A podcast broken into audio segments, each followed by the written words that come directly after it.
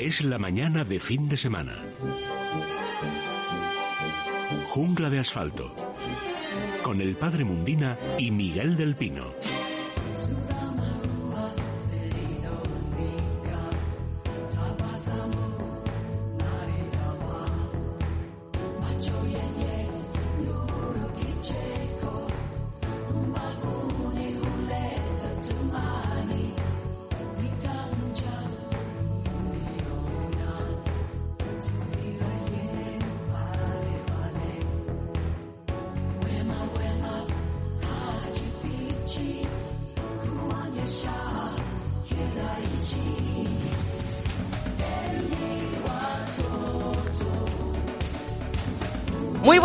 Días a todos, son las 11 y 2 minutos, las, las 10 y 2 en Canarias. Estamos de vuelta con Jungla de Asfalto. Saludo ya. Profesor del Pino, buenos días. Muy buenos días, Celia, buenos días a todos. Y está por ahí ya el padre Mundina. Padre, buenos días. Buenos días, Celia. ¿Me permitirás hacer una pequeña reflexión? Sí, cómo no.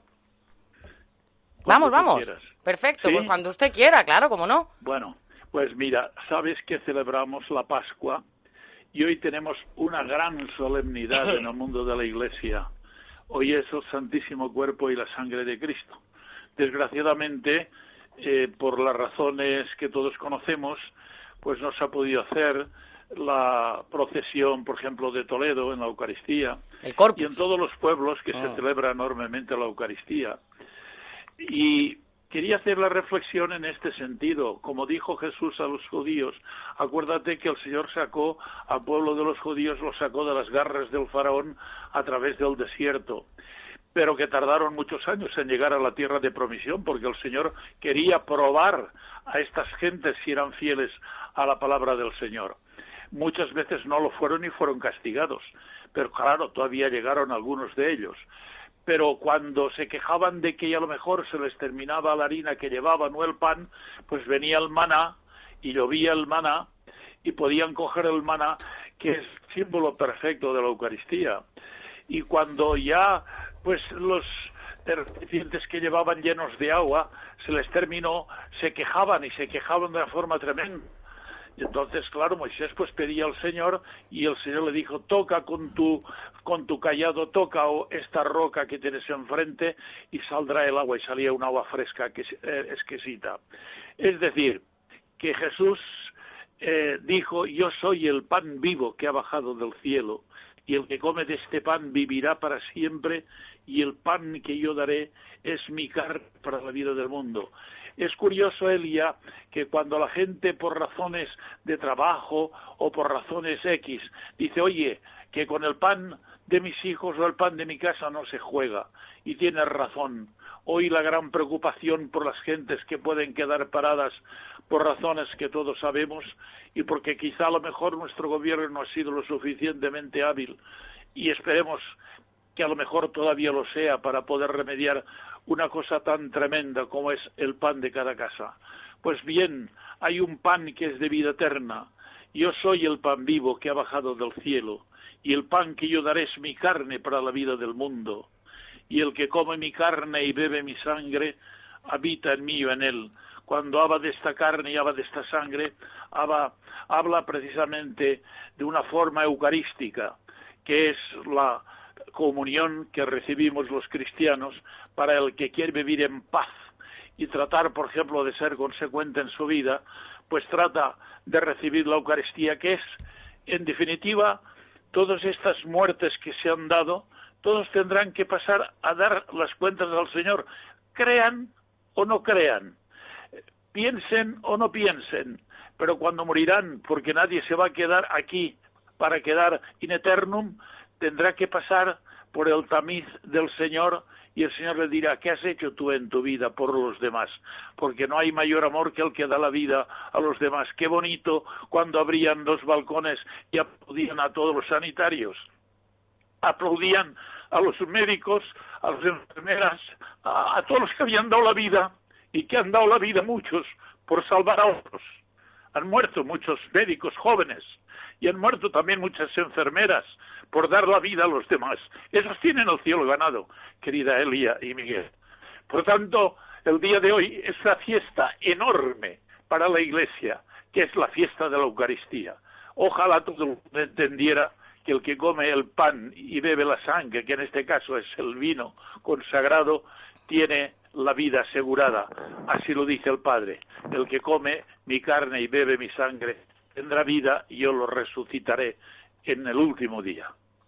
Venga, pues después de esa reflexión, Padre, de todas maneras, es un, corda, ¿eh? Arriba los corazones, que si no, nos venimos abajo y, y no puede ser. Venga, le di el teléfono a los oyentes 91 573 9725 después de esta reflexión del Padre Mundina. Ahora sí, abrimos la ventana.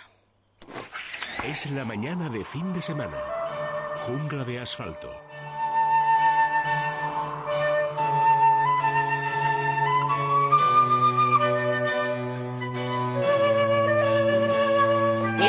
Bueno, pues al dar paso a, en este caso a la voz de la ciencia, tampoco tengo yo muchos motivos para la alegría hoy, Elia, a pesar de que nuestro, como se dice, nuestro pin, ¿eh? nuestro carácter quiere ser alegre y quiere ser optimista y mirar para adelante, pero es que eh, me, da, me da mucho miedo, me da mucho miedo que no seamos lo suficientemente responsables como para ir asimilando las medidas, lógicas medidas que no hay más remedio que tomar, de ir abriendo, de ir abriendo las medidas, repito, para salir del confinamiento, ¿verdad?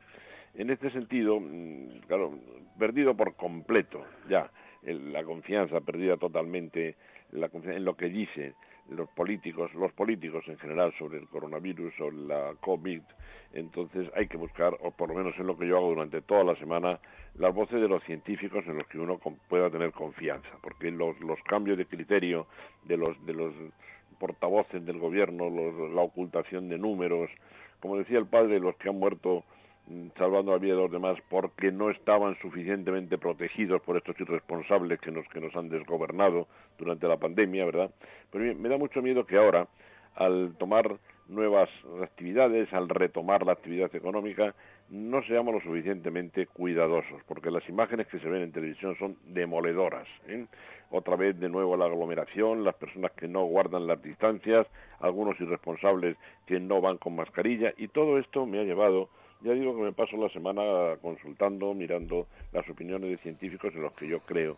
Y en ese sentido, en Radio Euskadi, durante la semana, ha divulgado una entrevista con una científica de gran, de gran categoría, la doctora Del Val, que es una de las principales virólogas de, España y además microbióloga en general y catedrática. Y dice ella, cuando le preguntan, ¿usted cree, doctora, usted cree que volverá la pandemia en octubre? Y dice, ¿por qué en octubre? Podría volver en julio. Ya sé que lo que estoy diciendo es demoledor, Elia. Ya, ya, pero, es que, dado que el virus ha pasado ya por zonas tropicales, mira lo que está pasando en Brasil, aunque ahora en Brasil no están en verano. No, ahora están pasando el grueso ellos, claro, sí, Fíjate, y son países tropicales y subtropicales. Ah. El virus pasó por Singapur, ha pasado por zonas muy cálidas, y entonces no hay que hacerse, siento mucho ser el, el garbanzo negro del, del optimismo en este caso, ¿eh? pero el virus ha pasado ya por las suficientes zonas tropicales como para que no confiemos, no pensemos que como llega el calor el virus va a parar hasta octubre, es decir, vamos a tener una tregua mágica y en octubre volverá el virus. Pues no, vamos a ver. Eh, totalmente de acuerdo con la doctora Margarita del Val, totalmente de acuerdo, ¿eh? como no puede ser menos, no hay razón alguna para que el virus nos dé una tregua así, porque lo digamos nosotros hasta octubre, en octubre vuelva. A lo mejor en octubre no vuelva, Dios quiera, ¿eh? pero a lo mejor vuelve en julio, y Dios quiera que no. Mira, si vuelve en julio, pues en buena parte también será porque se cortó con el confinamiento, que ha sido extremo. El confinamiento en España ha sido uno de los más drásticos que ha tomado el mundo, ¿verdad? En esas circunstancias, claro está, el virus frena su expansión.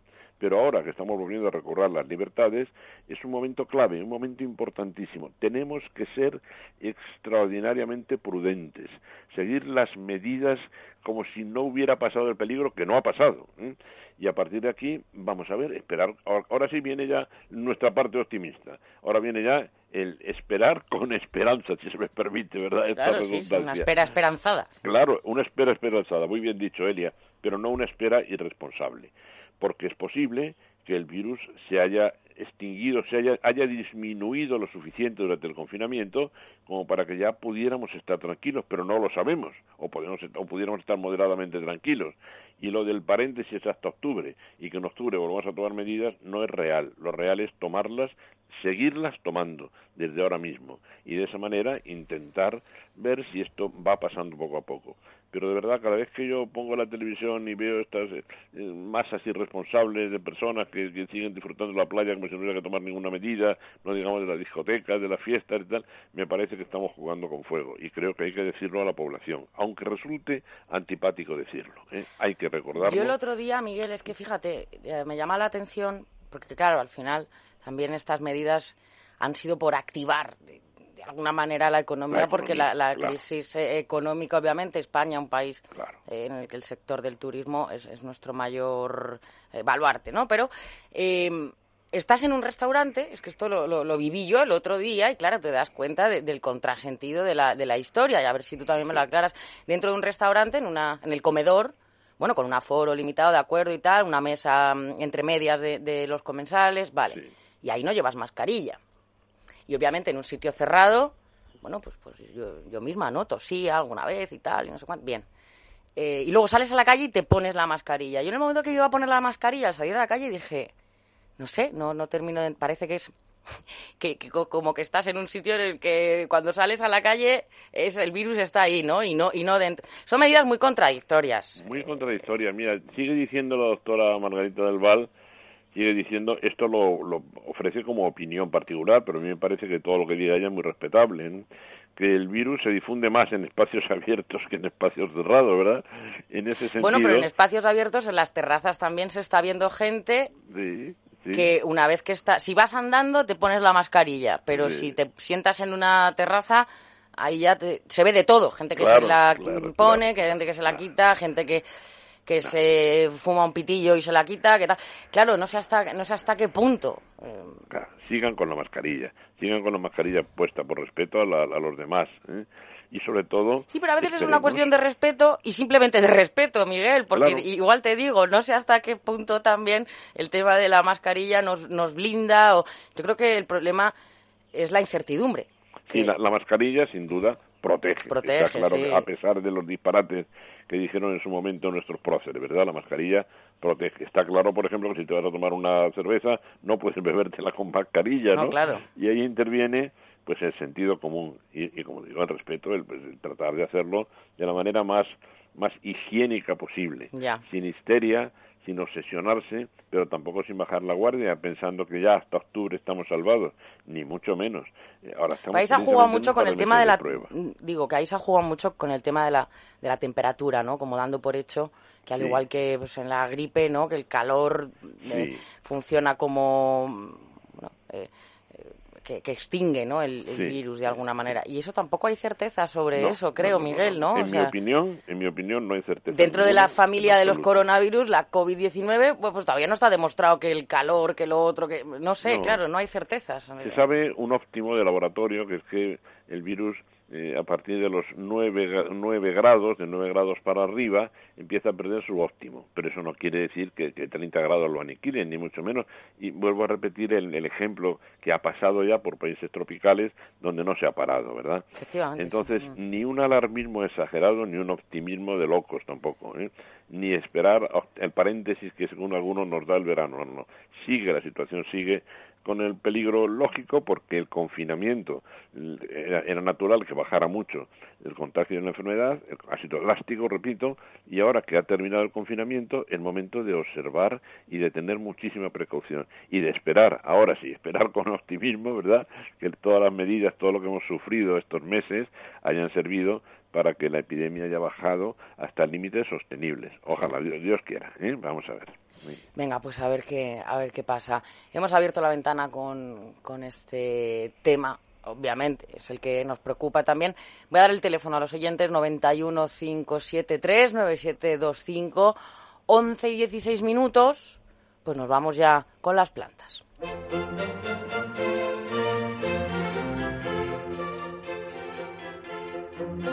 Padre, ¿continuamos con los geranios?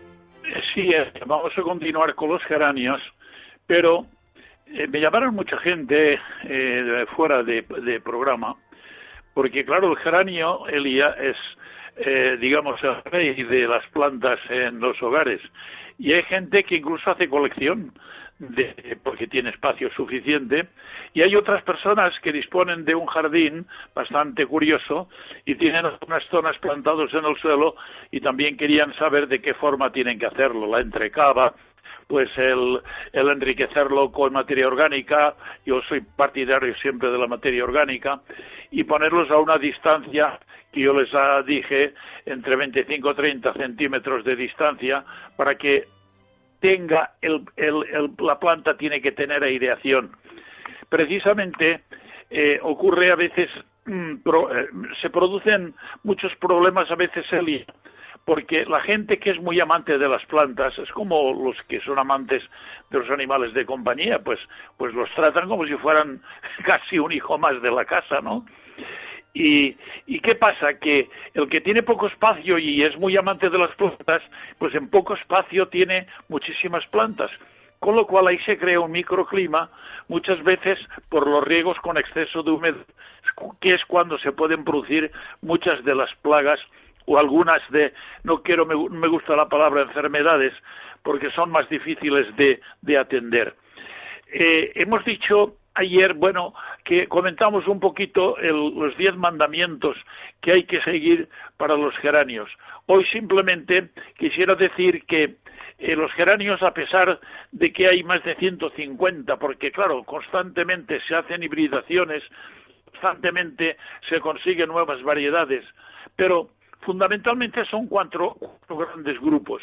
El peltatum, que es el de hiedra, al que le suelen llamar gitanilla, le llaman también murcianita, le llaman el geranio de colgar, porque es frecuente ver, yo recuerdo cuando en una cierta ocasión prediqué el Vía Crucis en las calles de Córdoba y cuando subía a ciertos balcones realmente era un espectáculo porque yo estaba predicando al balcón, perdía la gente en lontananza de verdad, pero yo tenía un, un micrófono de estos eh, manuales que era muy poderoso porque tenía un señor que venía siempre a mi lado, él sabía dónde tenía yo que subir al segundo o tercer piso y veía yo la gente en lontananza y él llevaba siempre cambios por si a lo mejor eh, la, la el, el, pues se, se acababa no era suficientemente fuerte y me, cambiaba digamos la bobina y ¿Y, por qué digo esto?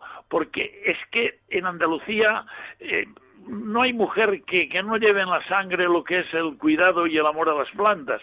Y cuando yo subía a esos balcones tenía todo una una, una caída como si lo hubiesen puesto adrede, que va, era normal, que era precisamente del peltatum, de la hiedra, del gitanillo, del, del, del geranio colgante. Luego tenemos también el pelargonio zonal, que es más serio, pero que es fantástico. Es le gusta el, el, sol, y dije yo ayer, pero que no le gusta como a los otros, como al peltatum, o incluso al, al, al zonal, al, sí, al, al que es grandifloro, que, que es al de pensamiento, bueno, a estos les gusta el sol, sol, sol.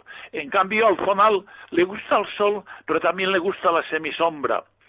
Y, por supuesto, que tenemos, aparte de estos tres grupos, tenemos también los odoratissimum, toda la colección Elia de geranios que no son importantes por la flor que es insignificante, sino por el perfume que cada uno de estos geranios unos eh, huelen a limón, otros huelen a manzana, eh, otros tienen un olor, eh, digamos, pues no sé, cada uno a veces descubre un olor que para unos de una clase y otros pues lo ven de otra manera pero que son realmente excepcionales y que dentro de una casa también perfuman allí donde los cultivamos. Y por último, también se han conseguido eh, geranios de miniatura, que tienen unos, unos 20 centímetros, eh, entre 10 y 20 centímetros de, de altura y de flores que son pequeñitas pero que son una verdadera maravilla. Y esto se ha hecho pues para las casas que son pequeñitas, que no disponen de mucho lugar, que puedan disfrutar de una colección de seis o siete o cuatro o cinco o tres o dos o uno, no importa, pero que puedan tener también sus geranios eh, cultivándolos y en plena floración. Y estos se llaman minis. Esto es en realidad eh, digamos, las cinco grandes eh, eh, mm, divisiones en que los geranios, a pesar de sus múltiples variedades, son esos los que verdaderamente esos grupos los que hemos de conocer. Pero todos esos grupos verdaderamente también, desgraciadamente, no se libran de las plagas y de las enfermedades. Sobre todo hay una que nos vino y se descubrió pues se descubrió aproximadamente, pues fue, me parece que recuerdo en Palma de Mallorca, y era precisamente un barrenador, el Cacireus sali, que se descubrió pues en 1987, que es una mariposa, que es curioso que esa mariposa, que es muy eh, fructífera, madre mía, es impresionante, es diminuta, muy prolífica, hace como unas cuatro o seis puestas al día, al día, y sus voraces larvas, cuando nacen, claro, pues como pasa al pequeñito cuando nace que busca el pecho de la madre rápidamente para mitigar el, el, el hambre que tiene.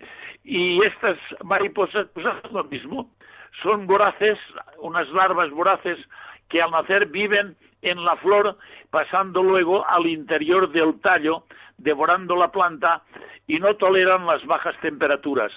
Eh, es cuando aparece esto, realmente es un geranio que está prácticamente casi destinado a, perecer, aunque tenga sus tratamientos, pero eh, el que hay que utilizar es un insecticida sistémico, que por eso yo siempre aconsejo eh, los polivalentes, porque claro, tienen una amplitud de tratamiento que a veces, si solamente para el pulgón, podemos tener uno para el pulgón, otros lo podemos tener para la, la arañuela roja, otros lo podemos tener quizá pues para otro tipo de, de plaga o de enfermedad, porque los que atacan generalmente a los geranios, yo voy a decir los cinco o seis de cada cosa. Por ejemplo, la araña roja, que hace que las hojas inferiores sean amarillentas y secas. Ojo, la hoja de un geranio puede estar amarillando las partes exteriores, pero puede ser por falta de nutrimiento, de abono. Los pulgones, pues hace que las hojas y brotes se deformen. Generalmente el pulgón ataca lo que es el tallo hasta el inicio, hasta el inicio de la, de la hoja. Están las orugas. Las orugas sí que realmente notaremos cuando las hojas de un geranio son translúcidas, son orugas que tienen la, habilidad de, de, poder comer el forema de la, de la hoja y, y, la dejan transparente, como si fueran de plástico. Luego está la tarsonema, que también deja las hojas translúcidas, porque chupan, digamos, todo lo que es la savia de la hoja. Los trips, que dejan las hojas con protuberancias y brotes deformados. Y luego está el barrenador del geranio, que es una planta comida por larvas y tallos que son carcomidos precisamente por el barrenador. Esto en cuanto a, a los insectos, pero si es, por ejemplo, eh, a las enfermedades, pues tenemos la clorosis de hojas amarillentas, la roya, que hace unas hojas rojizas sobre, eh, digamos, unas póstulas rojizas sobre las hojas. Está la podredumbre del gris, que son hojas florales podridas y la podredumbre del tallo, que el tallo es de color oscuro, se hace oscuro como negro, y el moteado, que son hojas con manchas marrones, que a veces la gente dice, tengo una planta padre que las hojas del género las tengo como lleno de manchas. Bueno, yo aconsejaría a todos nuestros oyentes, amantes de las plantas, que son la inmensa mayoría, el 99%, que tengan siempre un polivalente en el lugar, siempre evidentemente es un consejo, siempre fuera del alcance, si hay hijos o niños, siempre, sean pequeños, siempre tiene que estar no al alcance de ellos. Si hay un armario en alto, ahí tenemos todo lo que utilizamos para tratamiento de nuestras plantas. Bien, pues entonces un polivalente lo podemos hacer un tratamiento cada 10 o 12 días. También es verdad que hay algunas enfermedades que no tendremos más remedio que a lo mejor quitar la planta y comprar otra nueva porque no habrá posibilidad a lo mejor ya de poderla revivir porque es realmente tan destructiva eh, la, la plaga o la enfermedad que no habrá más remedio.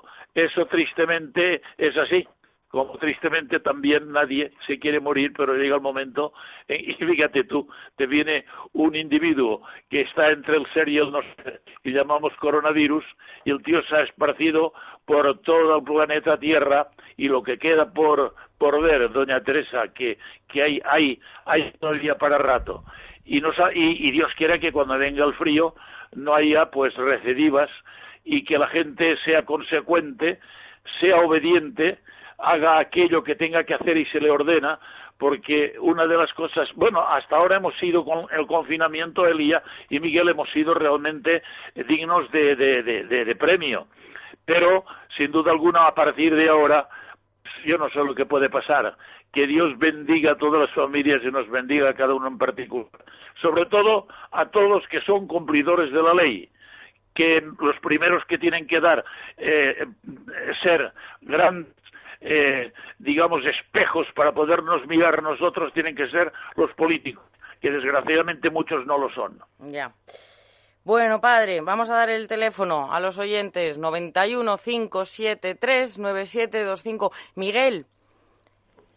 Miguel. Dime, dime, Elia. Digo, antes de ir al, al arca, porque ahora otro tema y por no hacer eh, enjuagues. Eh, China, en este caso, ya ha informado de 57 nuevos nuevos casos de, de coronavirus, en este caso en un mercado de, de Pekín. No sé si a esto se le puede llamar rebrote, no sé si a la información que da China le tenemos que dar fiabilidad. Volvemos a lo mismo, ¿no? Y mira que ellos en este sentido son escrupulosísimos con, con, el tema de mascarillas, de lo otro.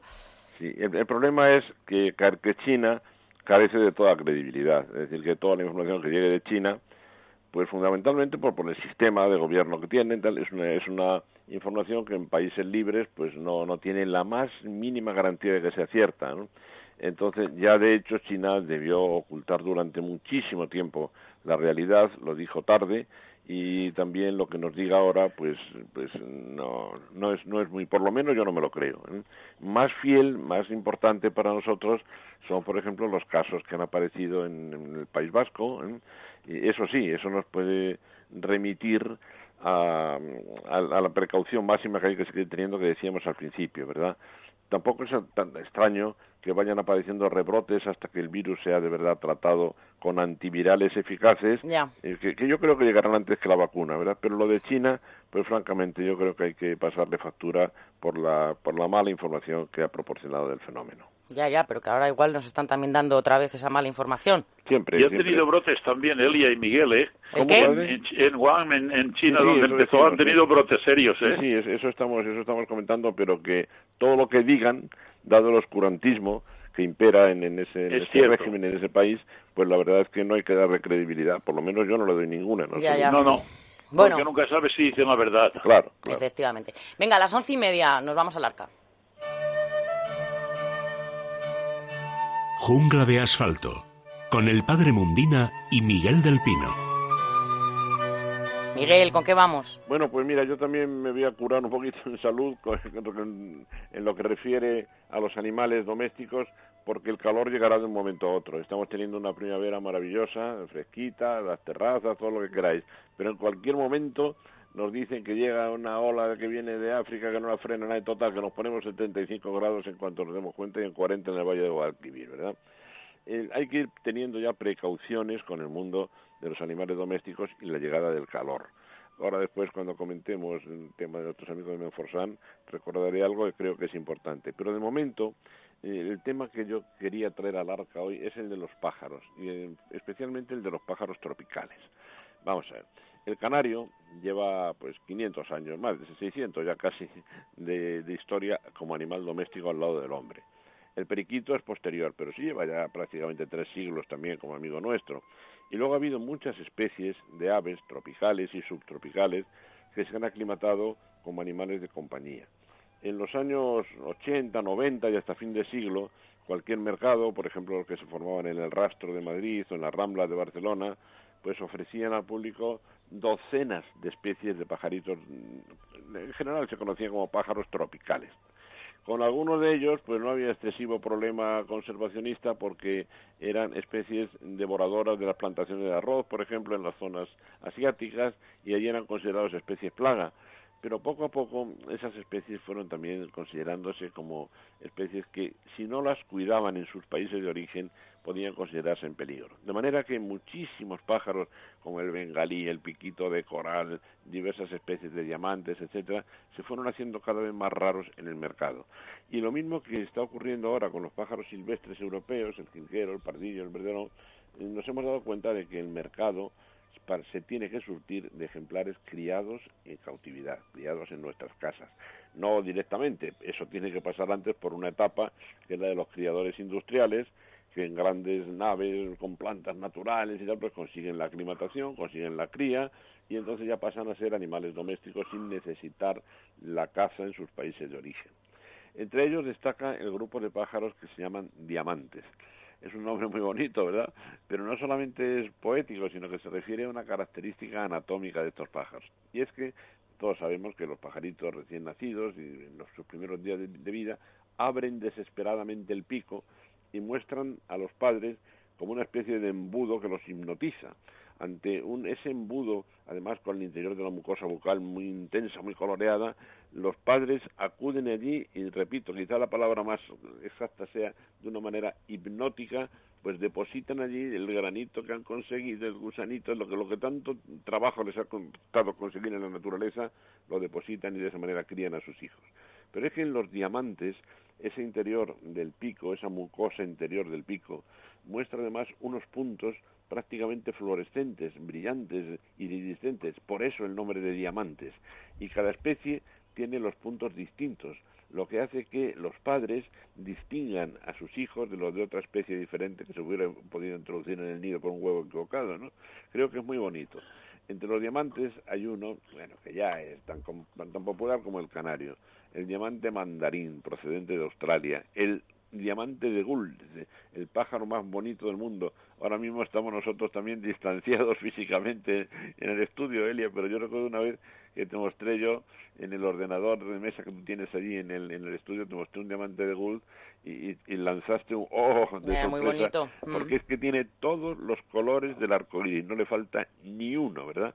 Parece que la naturaleza se muestra un poquito tacaña, y cuando un animal es especialmente bello, parece que lo quiere hacer más difícil de conseguir, ¿verdad? Y entonces estos diamantes no siempre crían bien en domesticidad, necesitan jaulas muy grandes, tal. y ya viendo, va habiendo criadores que se especializan en pájaros exóticos, prefieren tener unos pajaritos exóticos raros que llenarse de canarios, que son mucho más fáciles de criar, ¿verdad? y en cuanto a, bueno, que se compren siempre en establecimientos legales y que nos aseguremos de que son especies que son compatibles con el conservacionismo, o sea, que no están en peligro en sus países de origen y que llegan al comercio de forma legal. Si no podemos garantizarlo, mucho mejor el canario, el periquito y los cuatro animalitos ya puramente domésticos dentro del mundo de las aves, ¿verdad? Y algo que creo que es muy interesante resaltar porque hemos tenido consultas en el programa y también yo he tenido muchas consultas particulares que al principio me costaba creer, ¿eh? Mire, yo saco mi pájaro, he sacado mi, canario, lo llevo toda mi vida sacándolo a la terraza, al balcón para que tome un poquito de sol y tal, pero ha venido un pajarraco enorme que eh, solían ser cernícalos, ¿eh? Mm. cuando le he comprado porque me han mandado hasta fotos, ¿no? Bueno, en, en las grandes ciudades como Madrid, por ejemplo, y Barcelona, se están formando, se han formado últimamente colonias de cernícalos, no solamente en los alrededores de la ciudad, eh, también en, pleno corazón. En Madrid, por ejemplo, en la zona de Atocha los hay, hay cernícalos que vuelan y que, y, por ejemplo, nidifican en lo alto del Ministerio de Agricultura, hay alguna pareja, tal. Entonces, esto hace que no sea posible hoy día tener con garantías un pájaro en el exterior. Y yo no lo recomiendo. Primero, no es bueno para los pájaros domésticos los cambios de temperatura. Muy bonito sacarlo al sol un ratito, que por cierto, como, como te descuides en el tiempo, eh, viene la insolación y el pájaro se puede morir.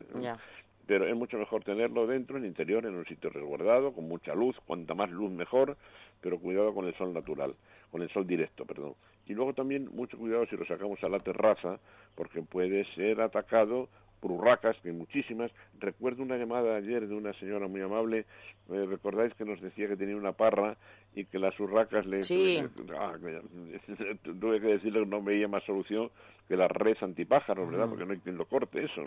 Y en ese sentido, mucho cuidado al sacar a los pájaros a las terrazas. Sin, es mejor tenerlos dentro, en zona bien iluminada he comentado algunas veces, es que me gusta tanto el comentario que no puedo evitar repetirlo a veces, pero un escritor madrileñista, que fue también un grandioso crítico taurino, Elia Antonio Díaz Cañabate, decía ese texto que yo he comentado, repito muchas veces, que Madrid era la ciudad de los geranios en los balcones, de los geranios y de los canarios en los balcones, ¿verdad?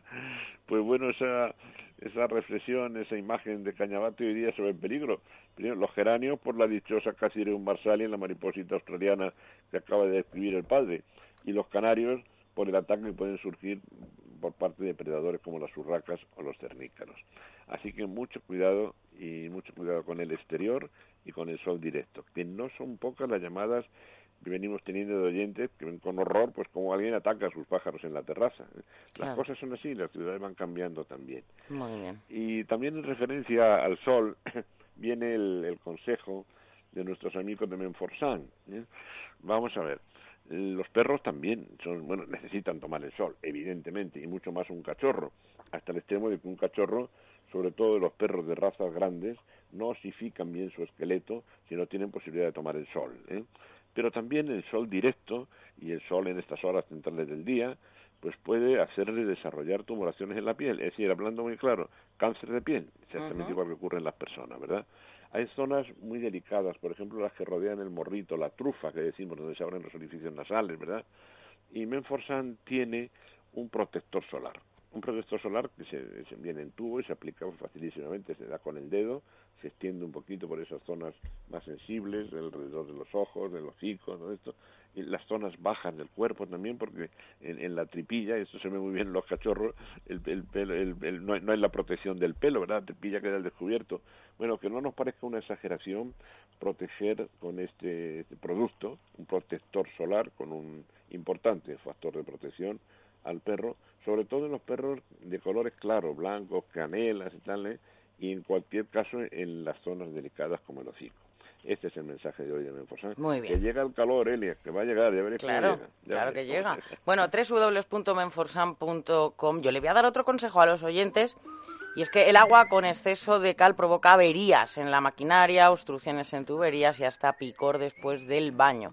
Masical es la solución definitiva, nos lo cuenta Antonio Ruiz. Antonio, buenos días. Hola Elia, muy buenos días. Pues efectivamente que lo es, porque es un dispositivo antical de tratamiento de agua Masical, magnético sistema antical, que mejora el agua de nuestra vivienda, por ejemplo, para beberla mucho mejor, para cocinar, para limpiar, para que también nuestros sanitarios, grifería, calentadores, calderas, lavadoras, etcétera, etcétera, funcionen mucho mejor y no se averíen por culpa de la cal. Incluso, Elia, para que podamos eliminar o minimizar el efecto este de picor que mucha gente nota después de la ducha y que provoca también el exceso de cal en el agua.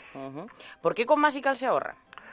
Pues se ahorra porque tenemos menos averías en, en, los, eh, en la maquinaria que funciona con agua, me refiero a lo que he dicho antes, calentadores, lavadoras, lavavajillas, eh, porque funcionan mucho mejor y, y, duran más tiempo ahorrando energía. Por ejemplo, un calentador de agua eléctrico que, que esté limpio de cal, pues eh, ah, funciona perfectamente, pero si tiene cal puede eh, gastar hasta un 20% más de energía. Ahora esto lo, lo, ahorramos. También se ahorra porque los detergentes, los jabones, los suavizantes cunden mucho más. El agua dura se comporta como un agua más blandita y se diluye mucho mejor estos productos de limpieza. Esto hace que la colada salga mejor, que la vajilla quede más limpia que el cuerpo, que el cabello o las propias manos, ahora que nos lavamos mucho, pues la limpieza sea mucho más efectiva. ¿Cómo se coloca y garantías? Sin obras, sin herramientas, rodeando la tubería central, junto al contador del agua o junto a la llave de paso. Lo hace el propio usuario y no tarda más de un minuto. Es sumamente sencillo. Viene perfectísimamente indicado, no tiene mantenimiento, no consume nada. Es el producto más eficaz y más garantizado del mercado contra el tratamiento magnético del agua. Está garantizado por más de 100 años, Elia, fíjate, toda la vida. Y si durante el primer año, por el motivo que sea, no nos convence, lo devolvemos simplemente y recuperamos hasta el último céntimo que hemos podido pagar. Venga, hablando de céntimos, oferta, Antonio. Eh, pues en lugar de 99, que es el precio habitual, lo hemos bajado a tan solo 82 durante este tiempo de, alarma que tenemos. Van dos masical al precio de uno por esos 82 euros. No hay gasto de envío y tienen que pedirlo ahora en el 902 107 109 oyente de radio. Como he dicho antes, gasto de envío gratis. Bueno, pues marquen ahora mismo 902 107 109 masical 902 107 109. Gracias, Antonio. De nada, un saludo. Venga, un alto en el camino y volvemos. ¿Quieres que tu mascota esté guapa y se sienta bien? Menforsan, la marca líder en cosmética natural para tus mascotas, soluciona todas las necesidades de higiene y limpieza de nuestros fieles amigos. Todos los productos Menforsan están registrados y garantizados por Laboratorios Bilper, fabricante homologado y certificado desde 1958. Puedes encontrar los productos Menforsan en pajarerías, tiendas especializadas y clínicas veterinarias. Descubre los productos más naturales y el catálogo más completo del mercado. www.menforsan.com Estás escuchando Es Radio. En a media luz es amor. Porque es la primera vez que llamo, pero bueno. Bueno, es la primera vez y espero que no la última. Esperemos. Al cielo una mirada larga. Nosotros somos cuatro vecinos. Sí. A las ocho salimos, pegamos cuatro guantazos, ahí aplaudimos un rato, se acabó hasta el día siguiente. Cada día me, me estoy sintiendo un poco mejor pero, pero es duro, ¿eh? Olas que esfuman. Llamadme al 915739725. A media luz, con Ayanta Barili. Es radio. ¿Sabías que en tu casa hay cinco veces más contaminación que en el exterior? Respirar es vital, pero respirar bien nos hace vivir más tiempo y mejor. Ahora lo puedes conseguir con Bio el sistema de tratamiento integral del aire que elimina virus, bacterias y aquellas diminutas partículas tan dañinas para la salud. Si padeces alergias, EPOC, apneas, insomnio, te levantas cansado o quieres evitar contaminarte de virus y bacterias, llama y pide información en el teléfono gratuito de BIU 900 730 122. Cuídate y cuida de tu familia. 900-730-122. BIO 900-730-122. Todo lo que pasa en Bruselas, lo que se decide en el Parlamento, en la Comisión Europea, tiene influencia en España y viceversa. Es Europa intenta acercar esa visión cada semana y mostrarles lo que nos une, pero también lo que nos diferencia. Les espero cada sábado en Es Radio. Es Europa. Los sábados de seis y media a siete de la mañana en Es Radio con Lucía Roales.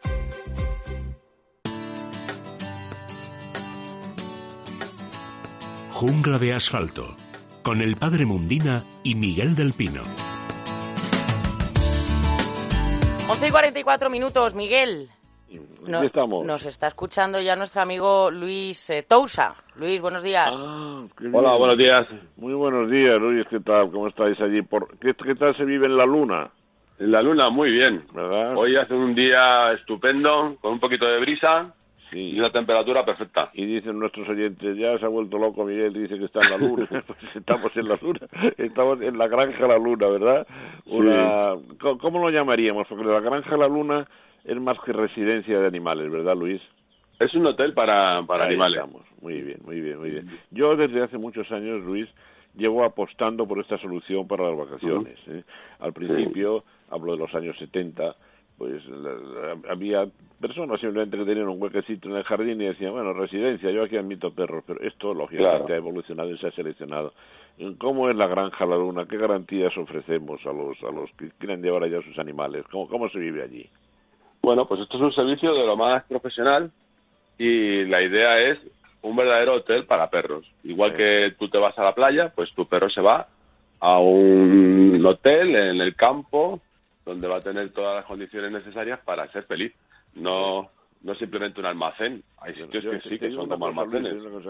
Lo- esto es una, una entrevista completamente desinteresada y no comercial, ¿verdad? Exactamente. Yo- lo que yo quiero, fundamentalmente, lo que queremos es dar una, un apoyo a las buenas residencias. Es decir, Ajá, ofrecer es. a los oyentes que, que me parece que es una de las formas principales de luchar contra el abandono, ¿verdad? Que, que haya Claro. un sitio adecuado donde dejarlo. Pero, ¿sabes por qué os he elegido, aparte por la garantía tuya como veterinario? He, he visto en vuestra en vuestro el display de la página web vuestra y tal cómo aparece una perrita criando una perrita con muchas canas en el hocico y es que Sí. yo, mira cuando he ido a un criadero canino en mis tiempos cuando yo estaba en televisión con estos temas y llegaba ver un criadero precioso lleno de campeones yo le decía me podéis enseñar las perritas viejas Sí. como no las hubiera malo ¿eh? Malo, Yo muy malo. verdad que se cuida también a los que ya no son rentables Luis verdad me imagino que Sí. comparte lo que estoy diciendo. Yo lo primero que quiero decir es a todo el mundo que siempre que vayan a comprar un perro, porque se pueden adoptar perros, pero también te pueden gustar los perros de raza. sí señor Y, y además los perros de raza no, nunca se abandonan. Eh, lo malo es cuando se compran los perros eh, como un capricho, que, ay, quiero un perro por lo que sea, o quiero regalar un perro por lo que sea, y me voy a internet y compro lo más barato. Sí, y entonces te encuentras... Que, que tiene- te doy toda la razón. Un perro de raza no debería ser así, pero es. Un perro de raza se valora más. Y si no lo puedes tener en casa y te Mm. arrepientes y haces el disparate, Claro, le Siempre encuentras fácil es más fácil dueño. que alguien lo adopte, ¿verdad? Exactamente. Es lamentable, pero Mm. es así. Además de perros, también hay otros animalillos por allí, ¿verdad? Bueno, nosotros tenemos de todo. Tenemos una piscina enorme para, para tortugas. Ahora tenemos ahí un par de tortugas que están nadando felices. Nunca están pegadas a una pared ahí como queriendo escapar, sino están tomando el sol y, y dándoles de comer pescado, que es lo que realmente comen las tortugas, no gamba seca. Muy bien, vamos Y- a ver. El- el Luis, cuéntanos alguna anécdota, la, la más divertida que haya pasado en estos meses.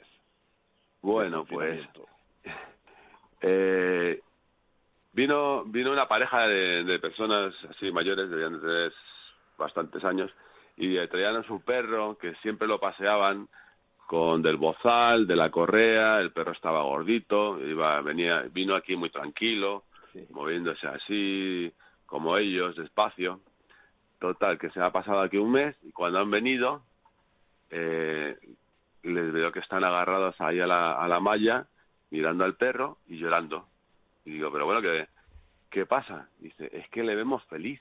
Dice, nunca la habíamos visto ahí corriendo de un sitio a otro, revolcándose y se le ve la cara que está que está feliz, que los ojos le brillan. Digo, Oye, claro, siempre le a la sacáis ahí atado.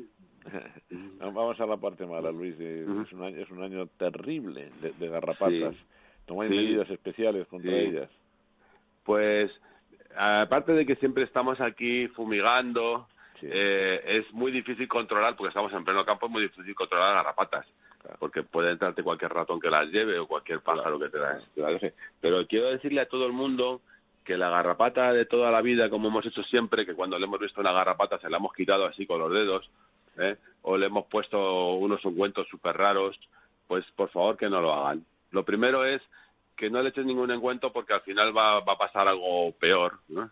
Y, y, y ponerle algún antiparasitario, collar o pipeta, lo que sea. Pero sobre todo no cogerlo con los dedos porque las garrapatas transmiten unas enfermedades muy graves que están viniendo además desde fuera, de Guinea, Congo, etcétera, y que todos los años hay casos muy graves de personas. Entonces, nunca tocarla con los dedos o por lo menos con unos guantes. Y que unas buenas pinzas se pueden quitar, no hay problema. Muy bien, muy bien. Luis, pues para ser concretos, ¿dónde está la luna y cómo pueden encontrar los, los que quieran tomar Pues la nosotros solución? estamos en- Y lo en hacemos Belmonte- extensivo a todas las residencias. ¿Dónde estáis? A ver. Estamos en Belmonte de Tajo, que Muy es un pueblo pequeñito que está entre medias de Chinchón y Colmenar de Ajá. Oreja. Sí, hombre, sí, sí. Cualquiera que venga por aquí se puede pegar unos maravillosos paseos en bici o andando y luego tomarse su aperitivo o su buen restaurante. Muy bien, sí, señor. Y estamos en plena campiña entre cebada, viñas y olivos. Una zona preciosa, es verdad. Pues el Preciosa, apoyo sí. que os hemos querido dar lo hacemos extensivo a todas las buenas residencias. ¿eh? Que recordemos que Exactamente, somos a todas las buenas residencias. Muy bien, pues muchas gracias, Luis.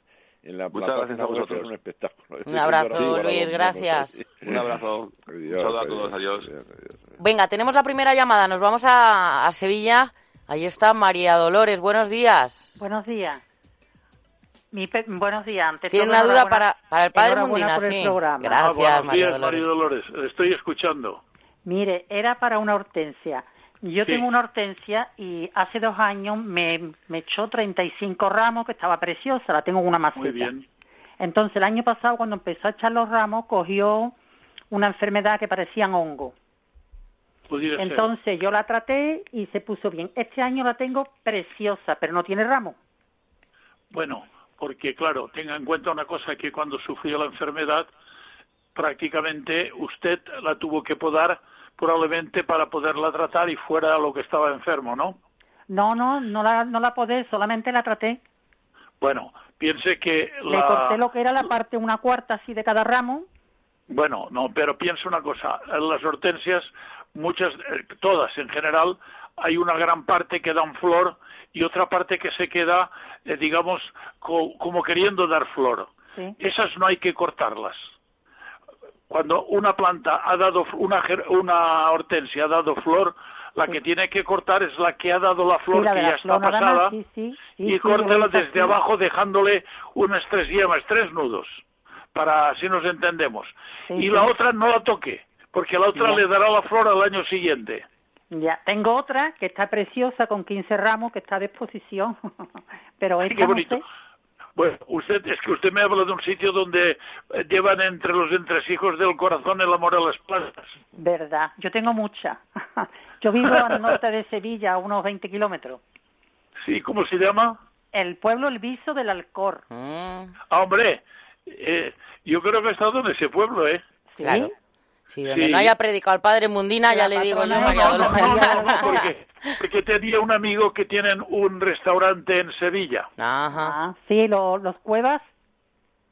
Y, y, ser. y, y, y- y como fue, fui un día, eh, precisamente dor- dormí en la casa de ellos ahí donde usted ha dicho ese nombre. Venga, pues pues gracias a María Dolores por esa por esa cuestión y, y también por el Claro, ya sabe que no tiene que cortar claro que sí. las flores que, las ramas que no han dado flor, que no las toque. Venga, perfecto. Nos vamos a un hayedo, un hayedo precioso de Montejo. Está Ezequiel escuchando ya, Miguel. Hola Ezequiel, buenos días. Hombre, esto es un toquecito de esperanza porque el Alledo, como tantos otros monumentos naturales, ha Muy permanecido bonito. cerrado durante el confinamiento, pero Sí, cuando sí. ha sido la semana pasada, ¿verdad Ezequiel? Se reabrió y ahí estabas tú, ¿verdad? ¿Qué tal, Miguel? Buenos Hola. días. Pues sí, se ha- Ezequiel, ahí- ¿nos oyes? Sí, Te escucho, te perfectamente, escucho, Miguel. Ezequiel. Eso, que Te empezaron ya de nuevo las visitas guiadas al Alledo de Montejo, ¿verdad? Sí, exactamente. El sábado pasado ya empezaron las visitas guiadas. Bueno, Y tú estabas allí, claro, como siempre. Estaba, estaba. Me tocó además la primera senda. Por, ya me gustó porque después de tantos meses sin, sin visitar mi segunda casa, pues me encantó hacer esa primera senda con gente que venía de Madrid además. Oye, y se nota que ha estado sin hollar el terreno, que se nota la, la ausencia del, del hombre durante estos meses. Sí, sí, se nota mucho. Se nota mucho. Los caminos se han ido cerrando poco a poco. Han salido plantitas, pequeños, pequeños, eh, pequeños acebos, pequeñas hayas, pequeños cerezos, en sitios donde normalmente no salen porque lo pisamos. Entonces, Claro, claro, sí, sí que se nota muchísima vegetación. Con, con estas lluvias, este clima tan bueno que se ha quedado, sin, sin frío y sin heladas, la vegetación ha respondido muy bien. Ya decíamos la super primavera que decíamos, ¿verdad? Que, que se está viviendo, efectivamente.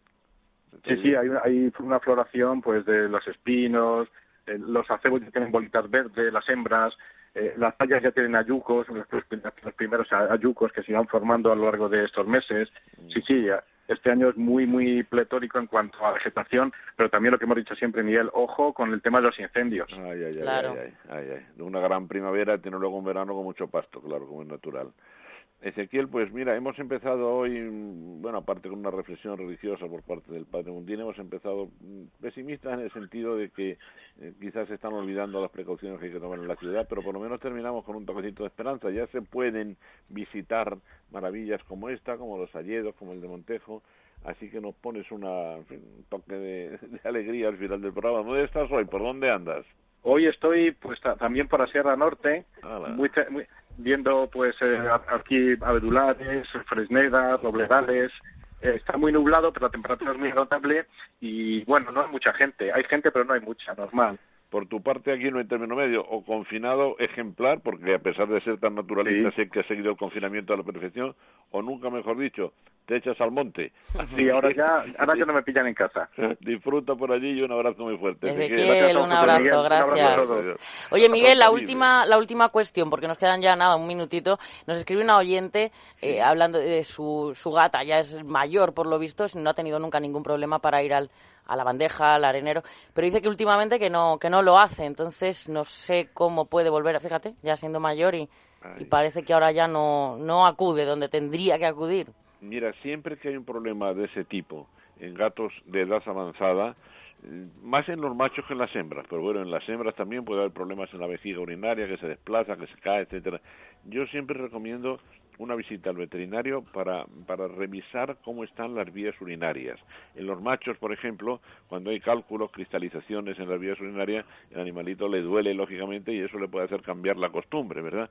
Pero otras veces también pues es algo que tenemos que valorar, que es los cambios de conducta seniles, o sea, animales muy mayores de mucha edad que toman manías, ¿eh? que toman manías y que dejan de tener la conducta ejemplar y correcta que habían tenido a lo mejor durante toda su vida útil y hay que hay que soportarlo, hay que aguantarlo. ¿eh? En este caso, la bandeja higiénica debe estar exageradamente limpia, o sea, cambiársela a diario, que encuentre siempre la arena sin la menor mácula, porque eso puede hacer también que la abandone. Muy bien, nos vamos chicos, pero volvemos el sábado que viene. Miguel, muchas gracias. Hasta el sábado que viene. padre, un abrazo. Que tenga usted buena semana. Gracias. Gracias a nada, hacemos una, una pequeña pausa y hasta la una y media continuamos con la mañana del fin de semana. Hasta ahora mismo.